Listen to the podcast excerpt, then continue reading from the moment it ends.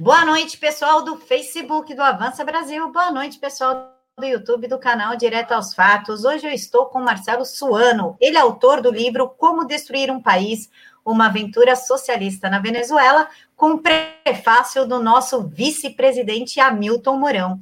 Ele também é fundador do CEIRI, Centro de Estratégia e Inteligência em Relações Internacionais, também é doutor em Ciências Políticas pela USP e editor do Seire News, eu vou deixar para vocês o link de tudo nas caixas de informações.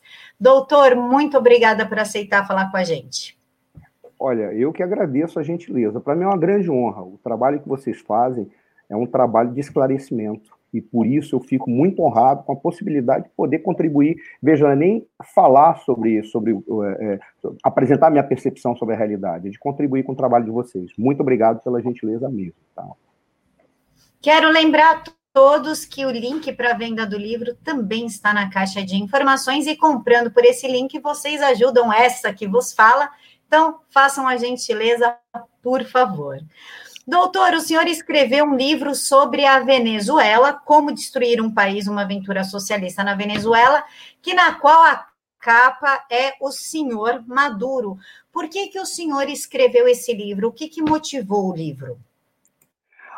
Olha, é, várias razões, é, há vários motivos, melhor dizendo. Uh, o primeiro, eu já escrevia sobre a Venezuela, porque eu acompanhava aquilo que estava acontecendo na Venezuela desde 2004, 2005, basicamente a partir daí. Uh, antes se sabia que existia uma liderança socialista que estava surgindo na Venezuela, que tentava criar uma espécie de socialismo moreno, uh, e eu, particularmente, sempre fui liberal, e para mim sempre foi muito interessante fazer a interlocução, o diálogo, tentar conhecer e ouvir as respostas é, dos socialistas sobre os problemas, até mesmo para verificar qual é o limite daquilo que eles estavam fazendo, um, um, exercício de crítica mesmo, tá? Crítica não é falar mal dos outros, crítica é, é verificar qual é o limite de aplicação de uma teoria. Então, para mim, sempre foi muito interessante. Mas, desde o momento em que o Hugo Chávez se apresentou, e eu falo isso em 99, depois 2000, é, a partir de então, houve uma tentativa de retirá-lo do poder em 2002. 2004 eu comecei a me interessar mais, mas desde que ele sempre tentou é, se, se, apresentar no cenário nacional, interna, nacional venezuelano e internacional, para mim ficava claro que aquilo era um modelo de sociedade, um modelo de política, um modelo de economia que não tinha como dar certo. Estava na sua configuração, na sua estrutura e eu acompanhava o, o, fenômeno venezuelano. Algumas pessoas diziam: ah, o, o Hugo Chávez é a esperança de um novo socialismo, é a tentativa de trazer importância para a América Latina, é um indivíduo que tenta, de alguma maneira, resolver o problema da inclusão social numa Venezuela que tinha, sim, problemas, um lapso social muito grande. Enquanto as pessoas diziam isso, eu olhava e falava: não, o Hugo Chaves se apresenta no modelo carismático, de tipo de dominação carismática. Hugo Chaves é um indivíduo que utiliza a violência como instrumento da política. Hugo Chaves tem um argumento socialista, que é um argumento não claro, porque para ele não, não, se sabe nem se o socialismo que ele pregava era um socialismo marxista. Tanto que ele tentou inventar alguma coisa usando o nome de Simão Bolívar, dizendo que ele era bolivariano por como se Bolívar tivesse sido socialista. E já digo, eu sou liberal. Estou tentando apenas raciocinar para tentar entender a estrutura desse cara, né? Do que ele estava apresentando. E uma, na realidade, ele, o que ele utilizava do, do Bolívar, na sua essência, era a ideia de uma integração. Mas tinha uma sacada interessante dele. Voltando, ele pega e diz: Eu estou produzindo uma novidade essa novidade que aí está, ela é perfeita, porque ela resolve o problema da inclusão social com, com medidas assistencialistas. Eu olhava e dizia, tudo isso, para mim, é apenas uma modalidade de fascismo. Além disso, é uma forma de aplicação de um socialismo que já existiu na década de 50, com todos os instrumentos de controle que, a, que, o Estado teria pela sociedade, ao ponto de produzir um modelo totalitário. Ele só não produziu o um modelo totalitário antes porque ele não tinha forças armadas ou grupos integrados, ao ponto de ter o controle total das armas. E ele só não conseguia fazer a implantação totalitária de uma vez só, porque ele precisava ainda, numa etapa, de, é, é numa sequência de, de passos, conseguir destruir a iniciativa privada. Eu falava isso já em 2006, ao ponto de eu receber contraposições muito pesadas, porque alguns olhavam para o Chávez e diziam: ele é a nossa esperança, ele é o cara que pode trazer uma nova saída para a América Latina, já que todos faziam uma crítica de que a América Latina estava vivendo as consequências do que se chamava de neoliberalismo, que foi o período em que o, o ex-presidente eh, Fernando Henrique Cardoso implantou supostamente um modelo neoliberal, esquecendo que, que o Fernando Henrique Cardoso ele era um social-democrata de centro-esquerda, ele não era liberal.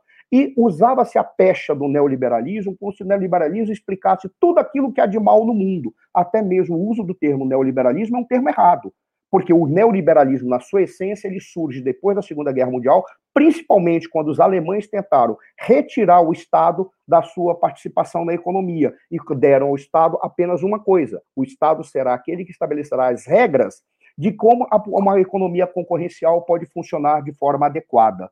Isso era interessante e isso que era o neoliberalismo. Eles chamaram isso de ordoliberalismo. Ao longo da história, o liberalismo teve outras formas de se apresentar.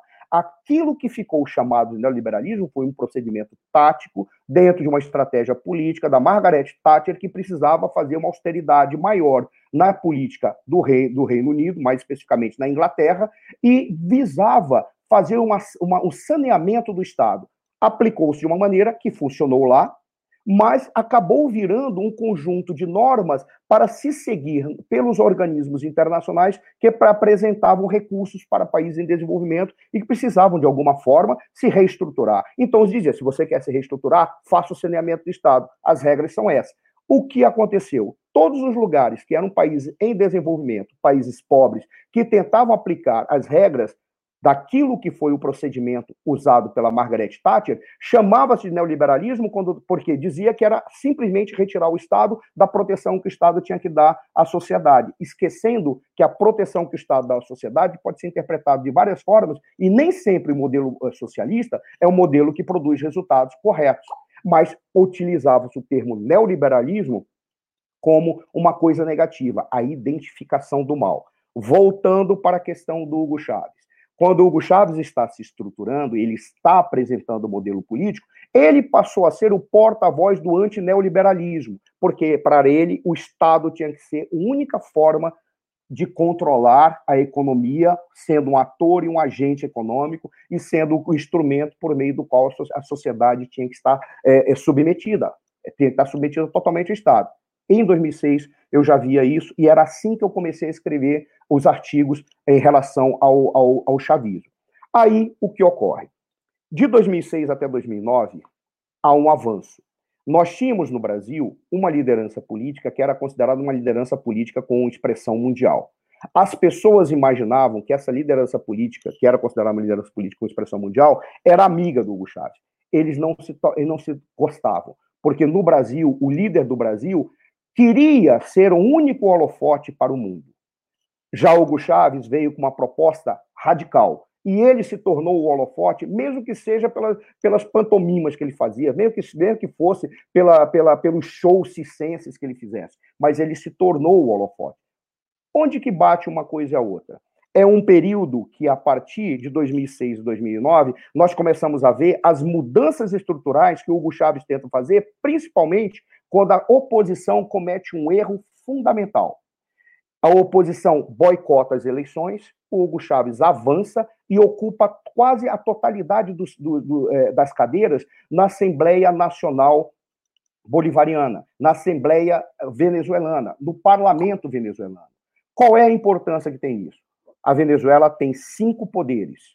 O Estado, o Estado é, venezuelano são cinco poderes poder executivo, legislativo, judiciário, poder cidadão e, é, e o poder é, eleitoral. São cinco. Nesses cinco, os cargos são ocupados por votação de maioria qualificada na Assembleia Nacional. Se você controlou todos os deputados, significa o quê? Você pode aparelhar todo o Estado com os membros que são indicados pelo partido majoritário, que era o partido do Chaves. O Chaves é uma liderança carismática, simplesmente ele sim, apontava ou sonhava com alguém, essa pessoa ocupava um cargo. Ocupando todos os cargos no Estado, o que o Hugo Chaves faz? Ele começa a atacar a iniciativa privada e começa a fazer com que a principal empresa venezuelana exercesse os papéis da economia em todos os setores e segmentos. Que principal empresa é essa? É a PDVSA, Petróleo de Venezuela S.A. Essa PDVSA, antes, ele estatizou totalmente o que ela, o que ela tinha de qualquer investimento privado, se tornou apenas uma entidade, uma empresa estatal, e ele utilizou para alavancar ou para coordenar toda a economia. Ele já matou o problema do Estado, passou a matar o problema da economia, combatendo toda a iniciativa privada, ao ponto de identificá-los politicamente como sendo é, é, é, infiltrados, como sendo representantes do imperialismo norte-americano, é uma outra figura que o Hugo Chávez criou, como sendo indivíduos que estavam fazendo uma guerra econômica para derrubar o governo, e aí sempre dizia: ora, se existe essa guerra econômica, como é que a gente vai fazer então? Nós temos que matar aquele que, que, que, que produz a guerra. Quem é que produz a guerra? É a sociedade, mais especificamente a iniciativa privada, porque são imperialistas. Como pode ver, ele tem uma concepção totalitária. Aí vem 2009, 2010 quando o Hugo Chávez já está começando a sentir problemas, apesar de controlar toda a política. Por quê? Porque a oposição começa a buscar uma articulação maior para confrontá-lo, porque a, a, a, oposição sentiu na pele o que é ter diante de si um governante que tem tendência totalitária exige ou quer implantar o totalitarismo e o seu comportamento ainda não é ditatorial, porque a dominação que ele tem é uma dominação carismática. Ele fazia todos os, os, os shows circenses para dizer que ele estava próximo do povo, que ele amava o povo. Muitos vídeos circularam, e eu fiz muitas pesquisas, de momentos em que ele ia, por exemplo, naquilo que foi chamado Missões Bolivarianas 2000. O que eram as Missões Bolivarianas 2000? Eram ações do governo que tentavam resolver problemas pontuais no atacado, não era no varejo. Por exemplo, missão que combatia catarata. Eles levavam, reuniam todos os médicos, iam para um determinado bairro de uma cidade pobre, principalmente de Caracas, chamavam todo mundo que tinha problema de catarata e faziam todas as cirurgias que, que havia. Maravilhoso. Resolveu o problema? Não. Por quê? Porque não trouxe capacidade de ter de recursos para que isso se reproduzisse a partir da sociedade, não a partir da decisão de um líder. Pior, ele fez de uma maneira tal em que ele esgotou os recursos do Estado. O, o que permitia que Hugo Chávez pudesse fazer esse tipo de ação é que a Venezuela estava vivendo uma, é, com um certo conjunto de, de recursos advindos do boom que o petróleo teve. Foi só o boom. Foi só esse boom acabar que a Venezuela passou a ter problemas porque passou a não ter mais recursos para investir nessas, nessas obras assistencialistas. Aí nós temos um percurso que vai até 2015. Qual é a grandeza do que ocorre em 2015? Se em 2006 ocorreu a, a bobagem da oposição de não participar das eleições, em 2015 ocorreu o, o, o, o contrário. 2015, a oposição ganhou a maioria das cadeiras no parlamento. Só tem um detalhe: Hugo Chaves morreu em 2012. Por que eu estou fazendo esse percurso? Esse percurso é para explicar onde veio a ideia de escrever o livro. Em 2015, eu já tinha escrito um conjunto de artigos, eu escrevia duas vezes por semana no Seiri News, em que eu explicava o que estava acontecendo na Venezuela. Nunca chamei o Chaves de ditador, nunca fiz nenhuma ofensa, mas eu mostrava o que ele estava fazendo. Qualquer um poderia concluir: esse indivíduo não está bem intencionado, a sociedade vai, vai, sofrer, essa economia vai ter que quebrar, não tem como dar resultado. Esse modelo político, ninguém pode conversar nada. Daqui a pouco, o, o, o, o Tribunal Supremo de Justiça deles, que é o correspondente do nosso TF, vai achar que pode legislar. Coisa curiosa, né? Mas continuando. Aí eu dizia isso naquele período. Quando chega é, de 2012, depois da morte do Chaves, chega 2015, em que ocorre a vitória da oposição lá, aí a situação muda. Hugo Chaves está morto. Deixou como herdeiro um indivíduo que não era bem quisto pelas Forças Armadas, não era bem quisto dentro do partido, que eu é, é, preciso retornar e dizer, o partido que é o chamado PSUV, Partido Socialista Unido da Venezuela, ele é a junção de vários partidos de esquerda, de esquerda, dentre eles um partido chamado Movimento Quinta República, que é o MVR. Esse partido, que era o Movimento Quinta República, ele deixa de existir e se funde para fundar o, o, o, PSUV. Isso vai se dar 2006 para 2007. 2000, 2008, toda a esquerda, entre aspas, toda, estava unida no PSUV. Voltando, quando chega para 2015 até 2017, o Chaves já está morto. 2015, a oposição ganha no legislativo e começa a mostrar que ela vai alterar a estrutura e o funcionamento do Estado, se intensificam as perseguições, ao ponto de chegar 2017 e ocorrer a convocação de uma Assembleia Constituinte.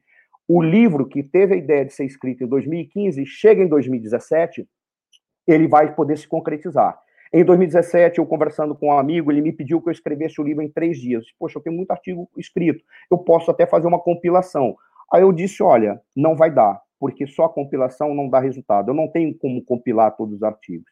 Eu vou escrever uma coisa nova, vou escrever em três partes, e o meio vai ser apenas um período, que é o período da morte do Chaves até a convocação da Constituinte, porque esse é o momento chave ser trocadilhos, né? É um momento essencial para você entender o que estava acontecendo na Venezuela e o que certamente viria depois.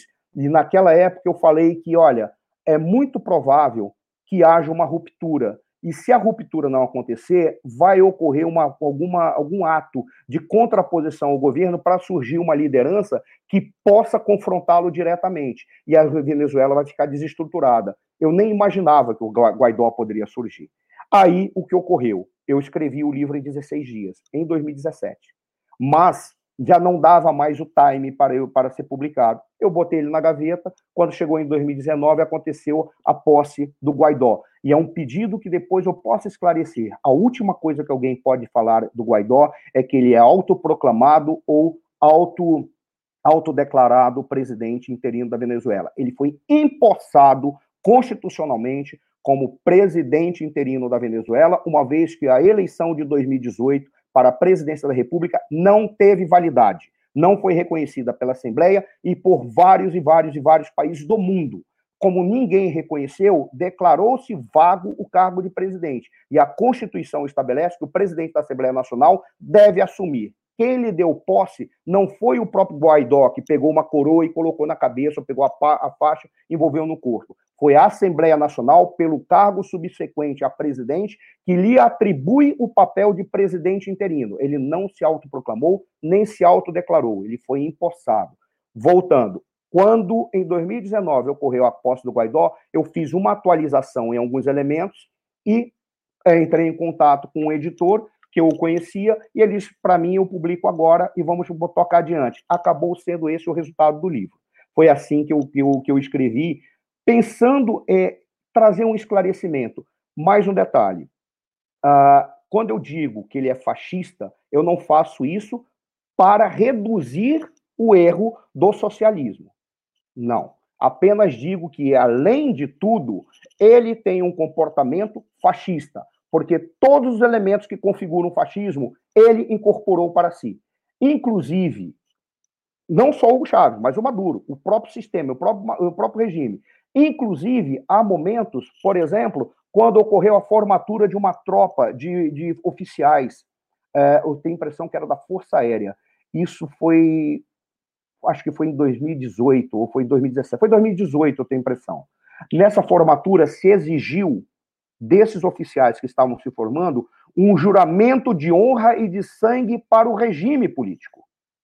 Isso só acontecia nos fascismos da década de 30 e nos regimes comunistas mais é, rígidos, tal qual o soviético, tal qual o cubano, tal qual o chinês, na época em que era totalmente é, comunista a China. Tá? Então, quando você observa, não, realmente, isso aqui é um comportamento fascista, mas isso não reduz ou não faz isso para tentar dizer é, é, que ele é fascista e não é socialista. Logo, o socialismo teria feito alguma coisa correta.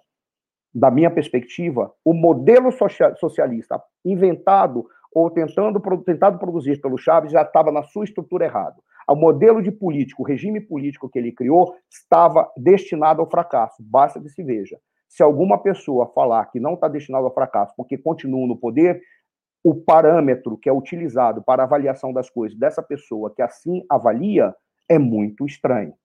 Porque a forma de você avaliar o sucesso de um regime ou de uma ação política até mesmo, ou principalmente para aqueles que leem Maquiavel, não é pela preservação do poder, é pelo equilíbrio da sociedade. Aqueles que, porventura, tiverem a ousadia de dizer, não, não, ele é um sucesso, porque ele continua no poder, eu indico que leiam Maquiavel, mas não sejam é, limitados e leiam um príncipe. Leiam O Príncipe, leiam o discurso da primeira década de Tito Livio, leiam as obras de literatura do Maquiavel, que ali ele coloca o conteúdo geral. O príncipe é um tópico do pensamento dele, enquanto um indivíduo que é defensor da liberdade, a mais do que um defensor de, um, de, uma, de uma metodologia para alcançar o poder, se preservar no poder ou expandir o poder. Isso aí é acessório para o Maquiavel. O Maquiavel não estava pensando nisso. Tanto que ele, Maquiavel diz que a forma de se avaliar um príncipe é exatamente pelo equilíbrio que ele produz na sociedade. E a história, assim, o vai é, julgar. Ao ponto de, no próprio livro O Príncipe, que na realidade o nome do livro é Do Principado, mas estou para a história uma, é, é, considerado como um príncipe, tá? É, até lá no Príncipe ele diz: lembre-se de Agatocles, tirano de Siracusa. Conseguiu a glória, ou desculpa, conseguiu o poder, mas não teve a glória. Tanto que ninguém se lembra dele, ninguém sabe quem ele é. Aí nós temos, até mesmo aqueles que são mais maquiavelianos, dizem, não, tem sucesso, continuam no poder. Não, não. Tiveram no poder, mas não têm a glória. Basta que veja que o mundo inteiro, exceto aqueles comprometidos com esse erro e com esse, e com esse massacre, olham e digam: tenho pena, não é mais nem desse povo, mas é de você, porque você não serve para nada enquanto uma personalidade da história humana. Eu não sei se eu consegui responder. Conseguiu sim, professor. Professor, eu quero fazer, não é uma brincadeira, mas uma checagem de fatos. O pessoal pega muito no pé do professor Olavo de Carvalho, mentindo que ele defende a Terra plana. Embora ele não defenda, mas ficou o estigma no professor que ele defende. Só que Hugo Chaves também acreditava em vida em Marte. Então, Maluquice por maluquice, vamos combinar que vida em Marte ganha o prêmio. O senhor pode contar um pouquinho essa passagem de vida do Hugo Chaves? É interessante que tem um vídeo do Hugo Chaves é, em que ele está fazendo um comentário sobre, é, sobre a questão de vida em outros planetas, está falando sobre a vida em Marte. E o comentário dele eu interpreto de duas formas. Depois eu vou dizer quais são as duas formas que eu interpreto, tá? Mas o comentário dele era simples, era um argumento que ele supunha que era um argumento lógico para defender uma perspectiva ideológica. Ele dizia assim, que ele acreditava na vida em Marte, que sim, houve vida em Marte, e que a vida acabou em Marte. Mas por que, que a vida em Marte acabou? Era essa a resposta que ele queria dar. Ele disse, é bem provável, ou seja, na verdade não fala nem é bem provável, ele, não, ele fala é bem provável. É bem provável, mas dando depois um sentido absoluto, de que a vida que ocorreu em Marte, ela se extinguiu porque Marte teve a infelicidade de ver o capitalismo se disseminar e o capitalismo ter adquirido a sua configuração de imperialismo. Nunca esqueçam, a crítica que eles fazem ao imperialismo norte-americano já tinha sido desenvolvida desde o início do século XX por, é, por, por, por Lenin, que fala que quando escreveu o seu, o seu título, Imperialismo, Etapa Superior do Capitalismo, sobre a qual a gente não vai falar, não vai falar agora, para mim não, não, não dá, senão a gente fica a estender bastante. Mas ainda é a mesma ideia. Imperialismo é uma consequência do capitalismo. Aí ele dizia assim: como o imperialismo tomou conta de Marte, simplesmente a vida acabou, porque a tendência natural é que com o capitalismo e o imperialismo as pessoas se destruam. Ou seja, o fim da vida de Marte foi decorrência do imperialismo que se instaurou naquele, naquele mundo, para aquele povo, para aquela sociedade. E aí nós temos o, o resultado atual. Na época, eu fiz uma gozação quando eu ouvi esse vídeo, e esse vídeo está disponível no YouTube. Tá? Seria maravilhoso se as pessoas ouvissem, para ver até que ponto se chega a, é, a necessidade do indivíduo que não tem humildade para pedir desculpas pelas bobagens que falam, pelas suas reflexões, ou porque descobriram que realmente ele não falou uma coisa que não tem pé nesse sentido, é, é, de pedir desculpa e dizer, não, não, eu estou utilizando uma interpretação errada, ou então eu, é melhor eu mudar o sentido, é melhor eu mudar a direção. Quando ele escreveu isso, eu fiz uma, um comentário e comparei ele ao J. Possadas. Eu escrevi um pequeno artigo. É, quem era o J. Possadas? Era um indivíduo, um europeu, que na década de 60, quando perguntaram para ele é, sobre os discos voadores, porque estavam correndo fenômenos de luzes que apareciam nos céus, e algumas pessoas diziam que aquilo eram discos voadores, eram povos extraterrenos que vinham para cá, estavam vindo para invadir, e perguntaram para ele. O J. Possadas deu a seguinte declaração: ele falou assim: Bom, se existem discos voadores, então chegaram a uma, uma etapa de desenvolvimento tecnológico superior Se chegar a essa etapa de desenvolvimento tecnológico superior, significa que essa sociedade alcançou um modo de produção superior, que significa que essa sociedade conseguiu sair do capitalismo, já passou pelo socialismo e já está no modelo comunista, porque eles estão no modo de produção superior ao ponto de ter produzido uma tecnologia capaz de vencer os espaços siderais. Porque é uma consequência lógica quando você vence uma etapa primitiva ou inferior à outra do modo de produção. Aí ele pega e diz o seguinte: nesse sentido, se as, o, o disco voador existe e ele está para cá, certamente os discos voadores, os povos extraterrenos estão vindo aqui para ajudar na revolução proletária, porque eles estão nos auxiliando a vencer a nossa etapa, esse modo de produção capitalista. Em síntese, a brincadeira que se fez com o J. Possadas é que ele tinha inventado a luta de classes interplanetária, porque já está, inclusive estava na voga a ideia de que a, a, o, o proletariado do mundo tinha que se articular e um ao outro ajudar as revoluções nos lugares. Então, nesse sentido, os marcianos, ou quem quer venusianos, ou o que quer que seja, dos discos voadores teriam que vir para cá para ajudar na Revolução Proletária. Qual foi a brincadeira que eu fiz? Eu disse, bom, parece que o Hugo Chaves virou uma nova versão do J. Possadas. Se ali era luta de classe interplanetária, ele, ele desenvolveu o socialismo intergaláctico. Não é possível, porque essa ideia de que a vida em Marte acabou porque o imperialismo tomou conta daquela sociedade, é que ele está dizendo o seguinte: se nós continuarmos capitalistas, todos nós vamos nos destruir. Então, nos tornemos socialistas, porque o socialismo vai significar a pacificação da humanidade. Eu não sei que país que se tornou socialista no mundo pacificou a humanidade. E aí é um trabalho que tem que ser feito de pesquisa para aqueles que gostam mais de, do realismo fantástico do que propriamente dito de uma pesquisa científica histórica. Eu não sei se eu consegui responder. Respondeu sim, professor. É porque afinal o capitalismo acabou com a vida em Marte, né? Ela existiu e acabou. professor, voltando para teorias da conspiração, muita gente fala que ter cubanos no exército venezuelano é teoria da conspiração, que isso não existe, que Cuba não é nada disso, é um país inofensivo, é uma ilha inofensiva. O senhor é um profundo conhecedor da Venezuela. Isso realmente é uma teoria da conspiração? Olha, Camila, eu vou falar muito diretamente. É sempre muito problemático é, você fazer afirmações categóricas uh, sem ter uma foto para mostrar. Mas há muitas declarações e depoimentos que confirmam que a, a quantidade de conselheiros militares cubanos que exerceram, inclusive, funções no Estado venezuelano, nas, nas empresas estatais venezuelanas, disseminações da PDVSA, que a, a PDVSA, é importante saber, a PDVSA ela era dona, inclusive, de supermercados, de caminhões que distribuíam comida, de caminhões que faziam a aquisição, é, é, é, transporte de, de, de, de, material, de postos de gasolina, a PDVSA cuidava de tudo. Por isso, cubanos ocupando postos chaves, sem trocadilhos, né? postos, postos, postos essenciais nessas empresas.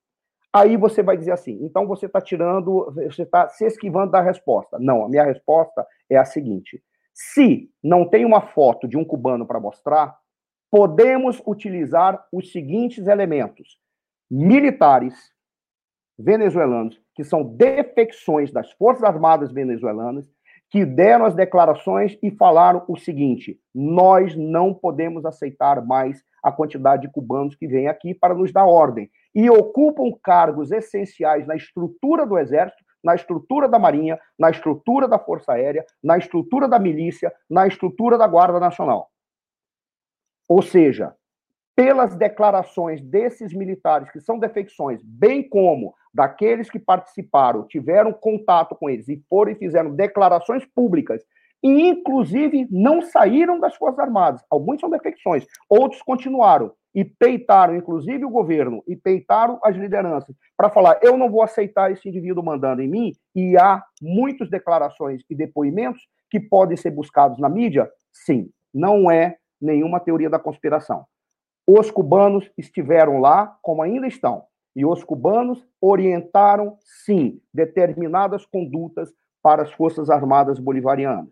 Em síntese, alguém me perguntar, você tem um documento? Não tenho. Onde que você se baseia nisso? Nas declarações de militares que são defecções e de militares que, embora não tendo saído do regime e tendo permanecido na estrutura do Estado, mantiveram essas declarações. E elas foram gravadas e disseminadas para o mundo inteiro. E ninguém se preocupou em apagar ou fazer dizer que era tudo mentira, porque principalmente daqueles que permaneceram, eles acabaram ocupando cargos suficientes que, se alguém fosse chamasse eles de mentirosos, mentirosos, eles iam se contrapor. Nesse sentido, baseado nesse tipo de raciocínio, se pode afirmar categoricamente que os cubanos estiveram lá, mas não é nem para ajudar em questões de medicina, não.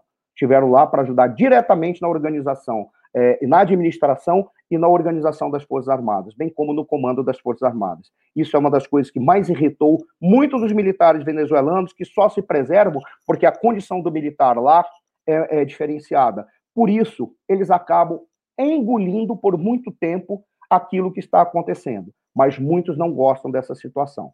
Não sei se eu consegui é, é, dar uma resposta a, adequada. Deu sim, professor.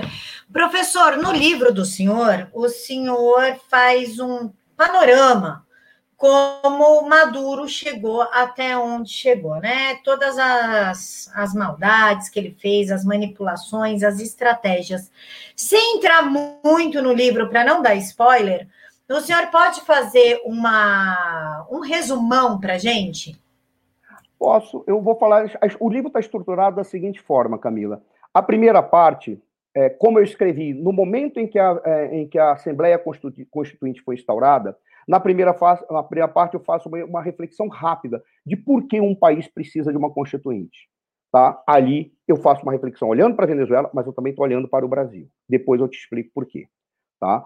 Uh, e logo depois eu digo, bom, se você tem a, instauração de uma constituinte, você tem que ter um histórico. Mas o histórico dessa, dessa, desse processo que leva até a constituinte, eu chamei a isso de a crônica da violência. Por qual razão? porque o livro ele tenta falar de um período da Venezuela que é essencial, ele é fundamental para você entender tudo o que está acontecendo hoje e por que você é obrigado a entender o que ocorreu antes. É, ali é o período que vai da morte do Hugo Chávez até a instauração da Constituinte, passando pelo momento, esse, o momento que é um momento específico que significa uma virada, uma virada em que você não tem mais apenas a aposta do regime em ocupar e garantir os cargos públicos, ocupar e garantir é, o controle da sociedade por meios é, políticos ou por meios de corrupção. Você tem ali a necessidade, a partir desse momento em que o regime tem que usar da violência de uma maneira muito pesada, que foi em 2015, quando a oposição ganhou a maioria das cadeiras no parlamento. Aí volta a crônica da violência desse período da morte do Chaves até, até a, a, instauração da Constituinte. O período final é uma pequena reflexão que já é quase a introdução para o livro que eu, queria, que eu quero escrever, que já está em desenvolvimento, que é o livro 2, que fala o que é o chavismo de 99 até a morte do Hugo Chaves. Por qual razão eu fiz essa reflexão? Porque é importante entender como ocorreu a ascensão da esquerda na América Latina.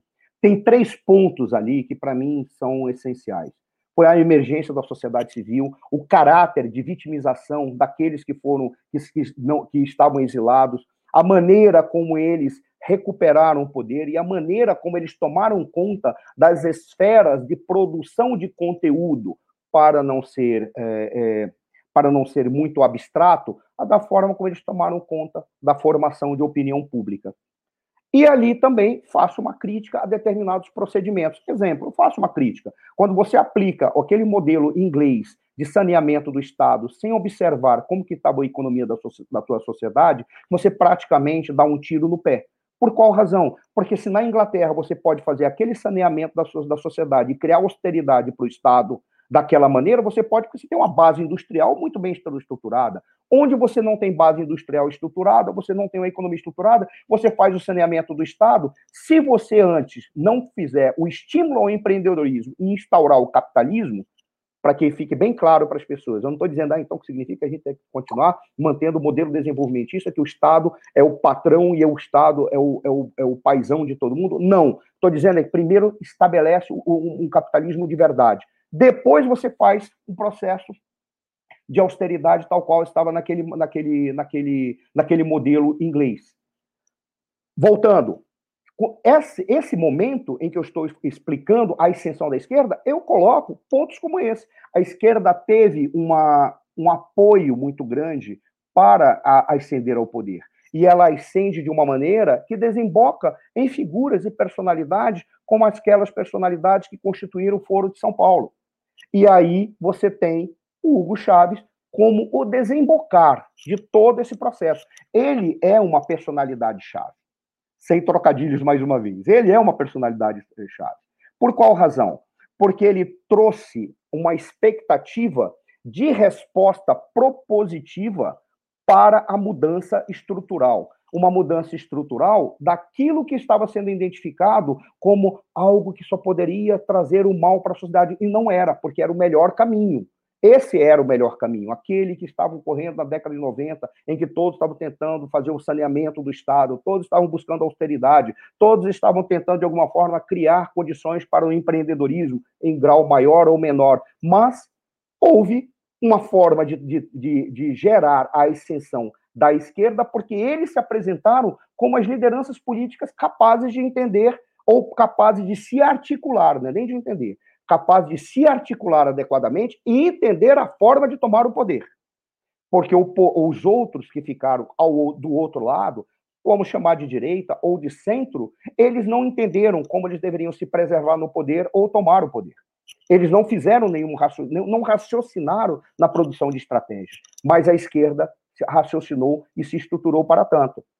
E aí você tem o Chaves como um desembocar, como uma das personalidades que, que é, que se aproveitou desse processo. E aí, o livro estruturado dessa maneira, a parte 3 é quase o prefácio é, de, do que é preciso entender para acompanhar o percurso do Chaves, do momento em que ele tenta um golpe de Estado na década de 90 até o momento em que ele é eleito é, por, por, no processo eleitoral é, democrático e ele propõe uma constituinte, na qual ele estabelece a Constituição Bolivariana, que teve vigência, que tem vigência na realidade, né? Que tem vigência até agora e que estava e que se tenta fazer uma estruturação com uma tal de uma constituinte de 2017 que na realidade não objetiva mudar a Constituição. A Constituinte de 2017, esse é o ponto chave que, que, que eu tento botar ali no livro. A Constituinte de 2017, ela teve apenas um objetivo, se sobrepor à Assembleia Nacional, porque a Assembleia Nacional de 2015 até 2017 estava sob controle é, da oposição. E o que os opositores queriam? Mudar a composição de todos os poderes do Estado e os opositores queriam também uma nova Constituição. O, o Maduro, ele teve aí, não vou dizer é, sagacidade, eu vou prefiro dizer, foi ter esperteza mesmo de roubar para si essa demanda e tanto que ele deixou os opositores meio perdidos. E deixou os opositores pensando, pô, mas eles querem uma, uma Constituição. Mas quem quer a Constituição somos nós, somos nós. Nós queremos uma nova Constituição. E queremos uma Constituição originária, coisa que o Maduro depois se apropriou disso. E, curiosamente, quando chegou em julho de 2017, que os, os opositores tentaram fazer uma consulta popular, e na consulta se verificou que o povo não queria aquela constituinte do Maduro, ele não reconheceu, primeiro, a consulta popular, não deu, é, não, impediu que a consulta popular fosse feita. O povo foi e fez ainda assim, a oposição fez ainda assim. E o resultado, ele desconsiderou. E acabou fazendo uma eleição para a Constituinte, e ali, a primeiro ato dele, que os atos da Constituinte teriam, se sobreporiam a os atos da Assembleia Nacional, para verificar que aquilo ali era o momento em que você tem a tomada da, da, da Assembleia Nacional pela oposição e você tem uma tentativa violenta, uma tentativa é, ilegítima, porque a, a, consulta popular feita pela oposição em julho já indicava que ninguém queria aquela, aquela constituinte. E se a constituinte que se queria era outra.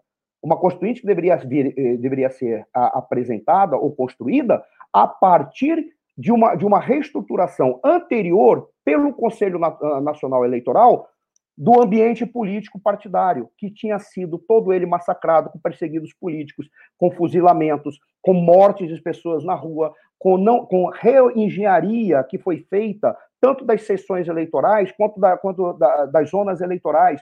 É assustador. O Conselho Nacional Eleitoral amando do governo, amando do executivo, sempre fazia, quando era necessário, reengenharia, confusão e separação de zonas eleitorais e de, é, e de e, zonas eleitorais, desculpa, eu esqueci o outro, é zonas eleitorais e das zonas eleitorais e, da, e das urnas, inclusive, da maneira como faria a distribuição de urnas eleitorais. Eles fizeram isso todas as vezes com cálculos para garantir que qualquer eleição desse é, prioritariamente o resultado para o governo.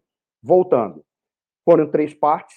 A primeira parte sobre Constituição, a terceira parte é uma espécie de introdução para o livro que está sendo escrito, Tá? E a segunda parte é essa crônica da violência, da morte do Chaves até a Constituinte. E ali, mês a mês, eu tento mostrar, por, por isso tem cento quase 200 páginas, tento mostrar os atos e as estratégias que foram usadas. Por exemplo, se fala do desarmamento. Em 2015, houve uma campanha de desarmamento na Venezuela, em que eles recolheram quase a totalidade das armas de fogo que havia no país sob a alegação de que essas armas de fogo que estavam sendo usadas pela população civil, na realidade, essas armas de, de fogo tinham, estavam sendo utilizadas por grupos de criminosos, e esses grupos de criminosos tiveram acesso a essas armas, principalmente pelo fato de que a população civil acabava perdendo as armas, seja por qual, qual, qualquer razão que fosse. Só esqueceram de dizer que essas armas foram distribuídas ao povo em 2002 quando Hugo Chávez recebeu uma tentativa de golpe para retirá-lo do poder e Hugo Chávez mandou distribuir as armas para a população. No momento em que parte da população estava favorável a ele, porque acreditava principalmente nas missões bolivarianas, que são aquelas missões assistencialistas para resolver problemas pontuais de alfabetização, de educação, de saúde, qualquer que fosse, faziam missões variadas e estavam encantadas com isso. E ele mandou distribuir armas para esse povo. Significava o quê? Que a arma que eles queriam recolher, alegando que eram armas da população civil, e isso estava sendo utilizada por grupos criminosos, foram as mesmas armas que foram distribuídas pelo próprio Chaves e pelo seu grupo em 2002. Parte dessa, acho que 10, 15 anos, sim. Outras foram adquiridas ao longo do tempo, mas eram armas que ele tentou retirar para desarmar a população. E ao desarmar a população, ficou à mercê dos, dos atos violentos do próprio governo voltando, e aí já encerro é, é, essa, essa questão. O livro foi estruturado dessa maneira para principalmente mostrar que a forma como a esquerda ascendeu desembocou em algumas lideranças que tentaram articular a integração latino-americana. E essas, dentro dessas lideranças, o que melhor tirou proveito foi o Hugo Chávez. E o período em que ocorre a morte do Hugo ficou a mostra para o mundo inteiro que aquele modelo realmente era um modelo que não tinha como dar certo, porque o seu herdeiro não poderia ser alguém com um nível intelectual e um nível moral mais apurado, mesmo porque é característica da liderança carismática colocar como seu sucessor ou se cercar de indivíduos medianos, porque ninguém pode lhe fazer sombra. A prova é que quando Maduro ascende como vice-presidente da República, no final de 2012, o vice-presidente da República na Venezuela bolivariana, ele não é eleito, ele é escolhido pelo presidente. Ele foi escolhido a dedo pelo Hugo Chávez. E foi escolhido a dedo pelo Hugo Chávez exatamente pela sua medianidade ou mediocridade, tá? Por ser um indivíduo mediano. Houve várias e várias lutas internas do momento em que o Chávez adoeceu em 2012 até o momento em que ele morreu em 2013 porque ali, na sua morte, no início de 2013, sabia-se que haveria uma nova eleição. O Maduro tinha sido indicado pelo Chaves para vice-presidente. Um dos personalidades mais, é, é, mais importantes, que se chama Diosdado Cabello, ou Diosdado Cabello, falem como, como achar melhor, o Diosdado Cabello, ele era um ex-militar que participou com Chaves desde os momentos da construção do bolivarianismo, e ele nunca aceitou o Maduro, e ele tentou dar um golpe no Maduro o Cabelho era o cara mais importante como inimigo do, do Maduro. As guerras que aconteceram foram gigantescas. Se imaginava que o exército ia dar um golpe no Maduro e ia assumir o poder. O problema é que a sociedade ficou assustada, porque parte da sociedade não sabia se com a presença do Cabelho não seria pior. Não esqueçam que, que o Diosdado Cabelho ele é acusado internacionalmente de ser narcotraficante. O livro foi estruturado de uma maneira para mostrar que esse modelo de política, esse modelo de economia, essa forma de instaurar um regime político pode ter o nome que tiver. bolivarianismo, socialismo do século XXI, socialismo, socialismo moreno, chavismo, está destinado ao fracasso. Tudo isso, até se chamar isso como fascismo ou como comunismo, chame como quiser, está destinado ao fracasso pela sua própria estrutura. Não tem como dar adiante. E a prova de que está destinado ao fracasso é que se vê o sofrimento do povo venezuelano hoje em dia. E aí temos quase 4 milhões e meio de refugiados, um povo massacrado, dois governos, um governo que é considerado ilegítimo pelo ilegítimo e um governo que é considerado legítimo pela comunidade internacional, exceto por aqueles que são comprometidos com esse regime. Não sei se eu consegui responder, Camila.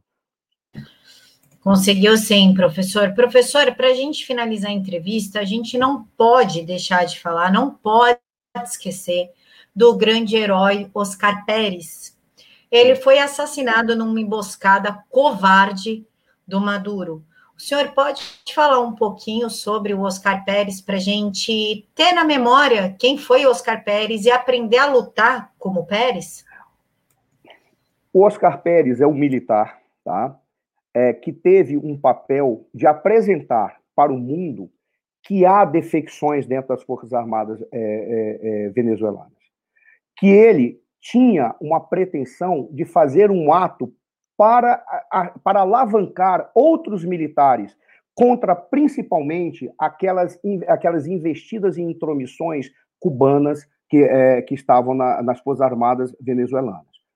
O fato que ocorreu, ele primeiro faz a sua ação, logo depois ele é perseguido. E ele, num gesto de alguém que se rebelou contra, contra o governo, ele acaba fugindo e dá uma primeira resistência o fato que é mais interessante sobre Oscar Pérez, sobre cuja vida eu conheço algumas coisas, mas o que fica de mais importante para, para a sua ação é que ele não apenas confrontou o regime, mas no momento em que ele estava confrontando, ele deixou claro a covardia, clara a covardia do regime perante o mundo inteiro. Por qual razão? porque enquanto ele estava na emboscada, quando ele foi localizado, fizeram a emboscada, e ele, e, e no momento da emboscada, declararam a ele que ele estava sendo cercado, ele simplesmente se entregou.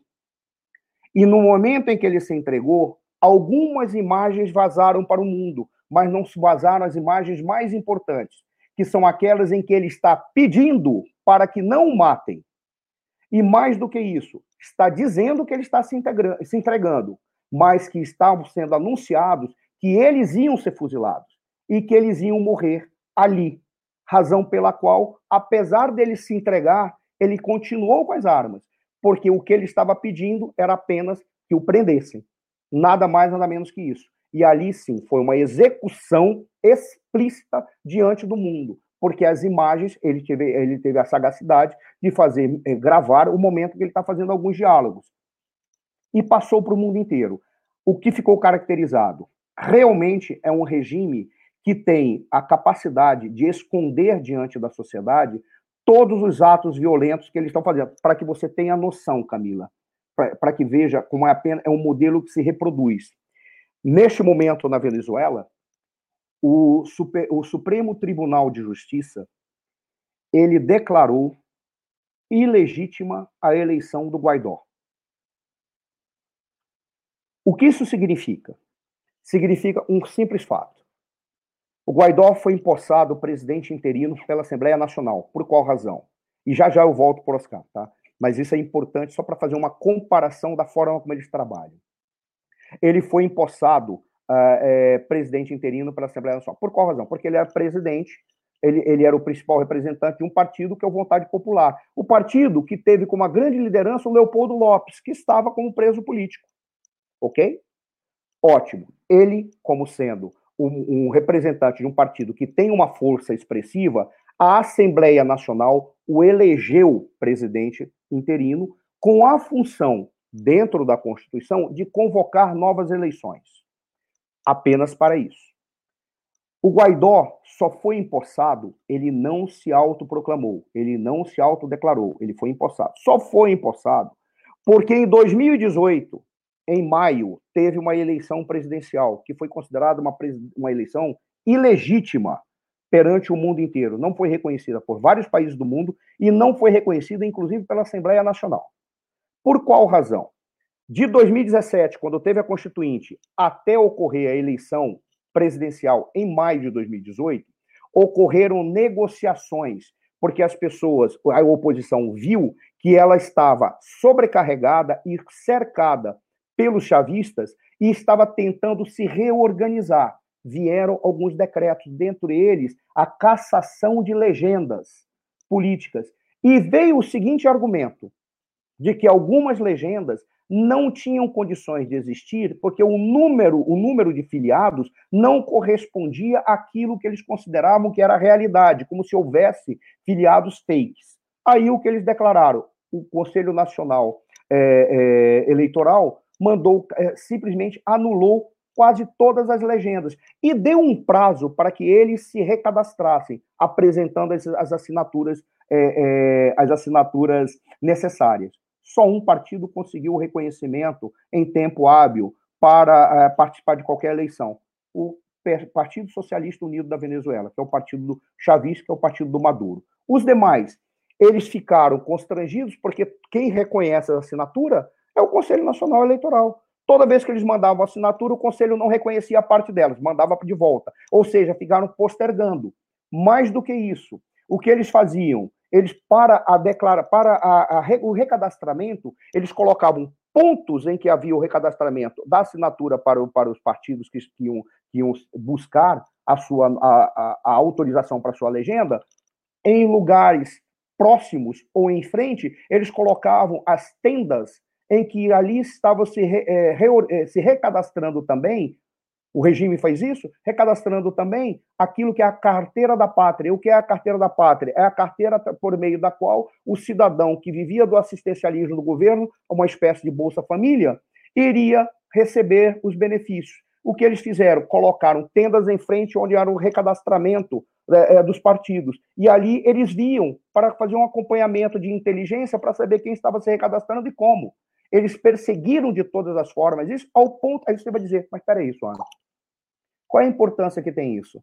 Simples, se eu coloco um posto de observação na frente do local que está sendo é, é, feito recadastramento de partidos, de assinaturas para, para recolhimento de assinaturas para o recadastramento de partidos, eu estou olhando ali se alguma pessoa que está com faz parte da carteira da pátria vai lá para aquele partido. Se eu fizer isso, eu caço o benefício desse indivíduo e eu posso fazer outra coisa. Que outra coisa que eu posso fazer? Eu posso verificar se há funcionários públicos que estão indo lá. E veio uma, uma declaração do Maduro para caçar o emprego dos funcionários públicos que participassem desse tipo de recadastramento.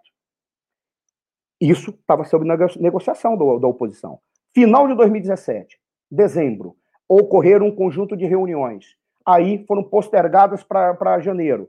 Nessas reuniões, tudo tinha como dar certo se é, três coisas fossem atendidas: liberdade, liberdade dos presos políticos. Dois, permitisse um recadastramento adequado. E três, permitisse, afinal de contas, que os partidos de oposição tivessem o mesmo espaço de exposição que os demais partidos de situação tinham.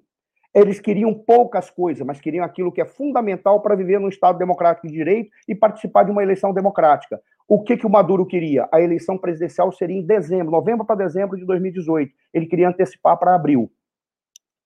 Simplesmente ele ficou enrolando, postergando qualquer conclusão, até que veio uma denúncia de que alguém da mesa de unidade democrática, que é a, que é a frente de oposição, tinha feito uma denúncia que ia contra a própria oposição. Criou-se uma defecção dentro da força da mesa de unidade democrática. Isso veio como uma fake news do governo. Aí o que ocorre? A oposição se recua, se retira da, da, da, das negociações e o, o, o Maduro transfere a eleição de abril para maio, porque aí já não ia ter mais problema, porque a oposição já tinha declarado que não participaria, iria boicotar a eleição presidencial. Quem fica para a eleição presidencial da, da, da, oposição? Apenas um cara da oposição que se tornou defecção. Partiu e disse: não, não, não quero estar mais nesse, nesse, nesse grupo. Porque ele acreditava que ele tinha capacidade de derrotar o Maduro. Quando ele pede o Maduro, ele saiu denunciando para todo mundo que foi uma fraude. Em maio ocorre a eleição. A oposição não participa, o Maduro é eleito. O que ocorre? A Assembleia Nacional disse: nós não reconhecemos, porque não houve nenhum critério democrático, inclusive houve perseguições. Inclusive, houve é, é, tentativas de suborno, incluindo aquele indivíduo que é uma defecção é, é, da, dos opositores. O Maduro, sendo eleito nesta eleição não reconhecida, simplesmente não tinha como ser aceito pela Assembleia Nacional. Voltando, quando o Guaidó assume, ele assume porque não havia sido reconhecida a eleição. Para nós, o que interessa, e a gente volta para o Oscar Pérez. O que é o Oscar Pérez? Fazendo uma comparação com todos esses atos políticos que ocorreram e todas as violências que se deram ao longo de 2012 até 2017 e 2017 até 2019, o que ele representa é apenas a forma e a metodologia de ação do regime em que não admite defecção e todos aqueles que se tornam opositores, eles se tornam opositores e são perseguidos em todas as formas possíveis. As defecções nas Forças Armadas continuam, mas eles vão e perseguem aqueles opositores, aqueles, aqueles, aqueles que são é, é, se tornaram contrários ou se tornaram inimigos declarados. Mais uma coisa, o Guaidó fica na guerra em que ele ficou de 2019 inteiro quando chega 2020, neste momento, ele foi tentou ser reeleito para presidente da Assembleia Nacional. Por quê? Para ele continuar sendo presidente interino, pela Constituição, quem mantém a presidência, quem é, é escolhido para e possado presidente interino da República para convocar eleições ou reorganizar o país, tem o presidente da Assembleia Nacional. que foi que o governo fez? que foi que o Maduro fez? Mandou cercar, impediu a entrada dos opositores que estavam lá dentro. A, a, a, Assembleia Nacional tem 167 deputados. O que foi que o Guaidó fez? Tentou pular a cerca e empurraram ele de fora. Empurraram e impediram todos os opositores de, de entrar. Se impediram todos os opositores de entrar, de 167 parlamentares, 112 eram da oposição. Ficaram apenas 55. Significa o quê? O Guaidó foi para um, a sede de um jornal, ficou lá dentro da sede do jornal, reuniu os deputados opositores, mais de 100 deputados, que, é, que re, o reelegeram presidente da Assembleia Nacional, razão pela qual ele continua como presidente interino. E dentro da Assembleia Nacional, cercada para impedir que os deputados opositores entrassem, ficou quem? Ficaram aproximadamente 50, 50 e poucos deputados que não dá quórum para a eleição de um, de um presidente da Assembleia Nacional. O que aconteceu neste momento? O Supremo Tribunal de Justiça simplesmente cassou o mandato do, é, do, do Juan Guaidó como presidente da Assembleia Nacional e reconheceu aquele cara que foi eleito na Assembleia Nacional mediante todos os atos de violência para impedir a entrada dos parlamentares da oposição que iriam reeleger o Guaidó, o qual foi ratificado é, que foi reeleito é, presidente da Assembleia Nacional na sede deste jornal que reuniu mais de 100 deputados Lá foi aceito apenas é, a, esse indivíduo, segundo o Supremo Tribunal, que se chama Parra, é o deputado Parra.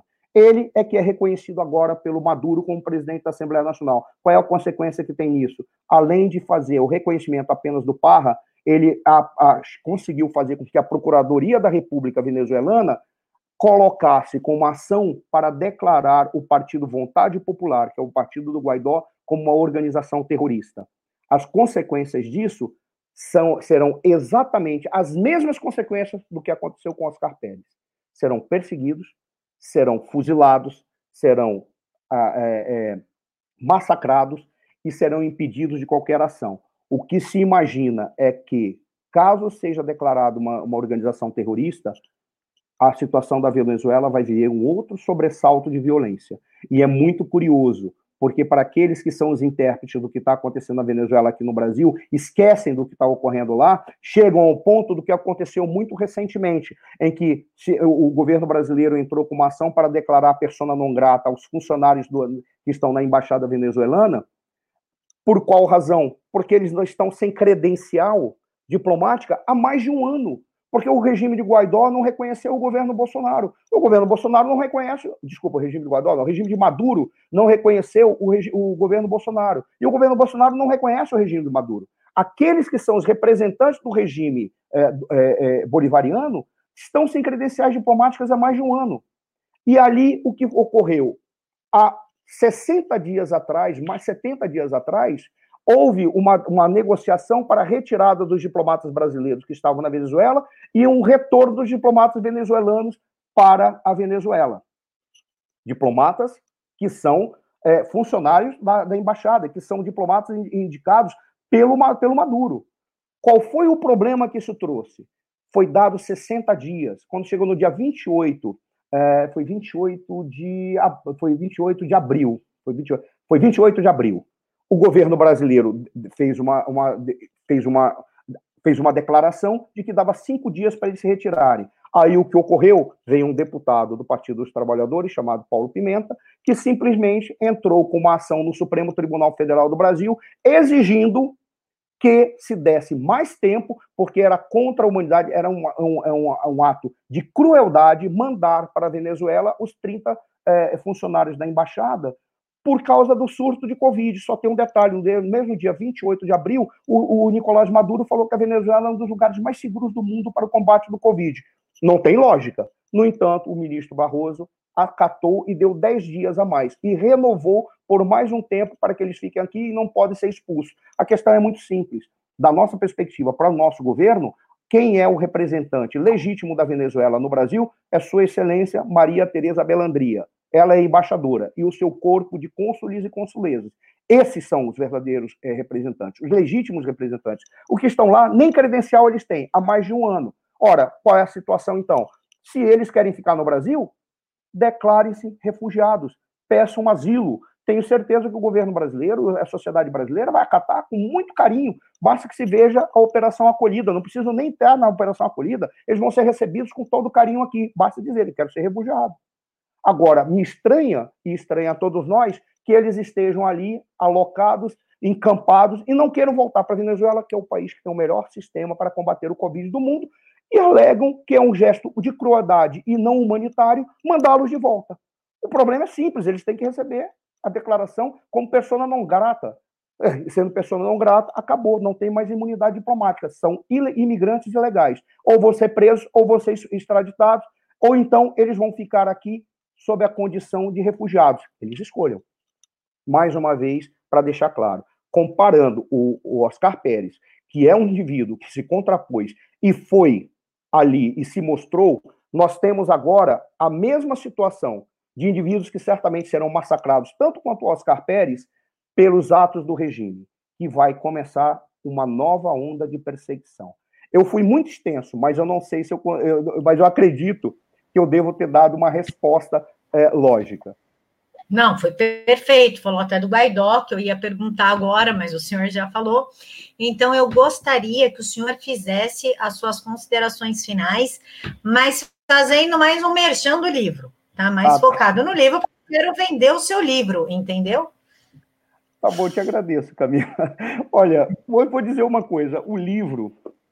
Ah, tá aqui a capa do livro, tá? Vou afastar um pouco mais. As pessoas podem, até aquele que tiver a oportunidade de ler esse livro, eles podem até identificar alguns erros. Eu não acredito que aquilo que eu escrevi aqui tenha sido baseado ou possa ter falhas é, de pesquisa. Porque, como eu falei, eu, eu, escrevi em 16 dias, mas eu tinha 10 anos de coleta de material. Tá? E quando eu revisei, eu revisei para retirar qualquer afirmação é, sobre a qual eu não, eu não poderia ter um link ou uma indicação de onde foi retirado. Algumas pessoas vão dizer assim. Então, é tudo baseado em pesquisa de jornal? Não. Entrevistas, conversas, contatos. O problema é alguma informação que eu tinha a partir de uma entrevista, de um contato ou de uma conversa, eu não coloquei, exceto se eu tivesse a mesma coisa declarado em algum outro local a partir do qual aquele que lê possa verificar a veracidade do que eu falei. Podem até identificar que eu cometi uma falha, um erro, mas ninguém vai dizer que eu menti sobre o que eu vi aqui para defender tal ou qual lado. É óbvio que eu olho para aquilo que é o chavismo, e olho para aquilo que é o socialismo no século XXI, olho para aquilo que é o bolivarianismo, eu digo, isso é destinado ao fracasso. Tá? E não existe bolivarianismo, não existe socialismo no século XXI. Na realidade, o que ocorreu lá se chama chavismo, e o chavismo é uma tentativa de uma liderança que se imbuiu de um conteúdo messiânico e acha que poderia, a partir daí, criar uma doutrina à medida que ele ia respondendo às perguntas que lhe eram feitas e aos problemas que ele criava. O chavismo é uma construção constante de alguém que cometeu um erro e fica tentando consertar o erro que cometeu com erros maiores, ao ponto de desistir de acreditar que é possível a sociedade ser livre, porque está explícito para o chavismo, para o Maduro, para o Diosdado Cabello, para todos os militares que estão envolvidos e dão apoio ao, ao Maduro, está explícito a ideia do totalitarismo a partir da, da, sua, da sua concepção política. Eles são totalitários e eles, se eles são comunistas, não dá nem para dizer que eles são comunistas, porque eles não sabem definir o que é comunista. O próprio Partido Comunista Venezuelano se contrapôs a eles dizendo o seguinte, que eles não sabiam o que estavam fazendo, e exigiu uma transformação na Constituição, porque eles queriam uma Constituição comunista, não essa Constituição maluca que eles criaram. Tá? Até isso houve essa contraposição. Voltando, se você olha para cá, isso pode ter alguma falha, mas eu não menti. Inclusive, dados que são apresentados aqui, como, por exemplo, o serviço de inteligência que foi criado para monitorar e, e, e percorrer a América Latina inteira, tem alguns tipos de, de, agentes que foram criados, alguma pessoa vai dizer assim para mim: pô, mas isso aí tem que provar. Não, não preciso provar, porque eu estou me baseando em pesquisas e notícias que saíram no jornal. Mas se esse jornal está produzindo uma fake news? Essa fake news, se existe e não existe, é apenas um elemento a mais. Por qual razão? Porque o meu objetivo, quando eu citei a questão do, do esquema de espionagem, foi apenas um: mostrar que se estava utilizando determinadas acusações contra o Estado bolivariano para o governo Maduro exigir ações mais violentas contra o seu povo. E eles próprios usaram as informações que saíram num jornal sobre a existência de uma rede de espionagem que percorria a América Latina inteira.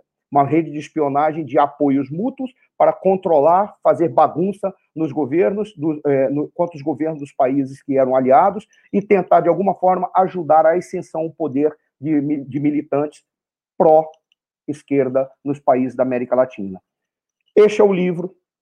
Ele é apenas uma parte de um conjunto de, de, de documentos que eu, que eu pretendo dar continuidade de escrever e espero que aqueles que leiam gostem dele. É, é uma contribuição é, para a, a, uma contribuição em relação à luta de todos aqueles venezuelanos que querem voltar a ver o seu povo sorrindo. E está sendo muito difícil sorrir na Venezuela. Não só porque é, se tornou um dos países mais pobres da, da América Latina, mas hoje é um dos países que mais sofre com violência de todas as naturezas. E, infelizmente, se espera que as Forças Armadas venezuelanas elas comecem a acordar que não dá mais para suportar. Mesmo com os privilégios que elas têm, elas deveriam entender que a essência de ser militar é ser patriota. E ser patriota não é lutar ou dar a vida por uma abstração. Ser patriota é cuidar um do outro e respeitar o outro.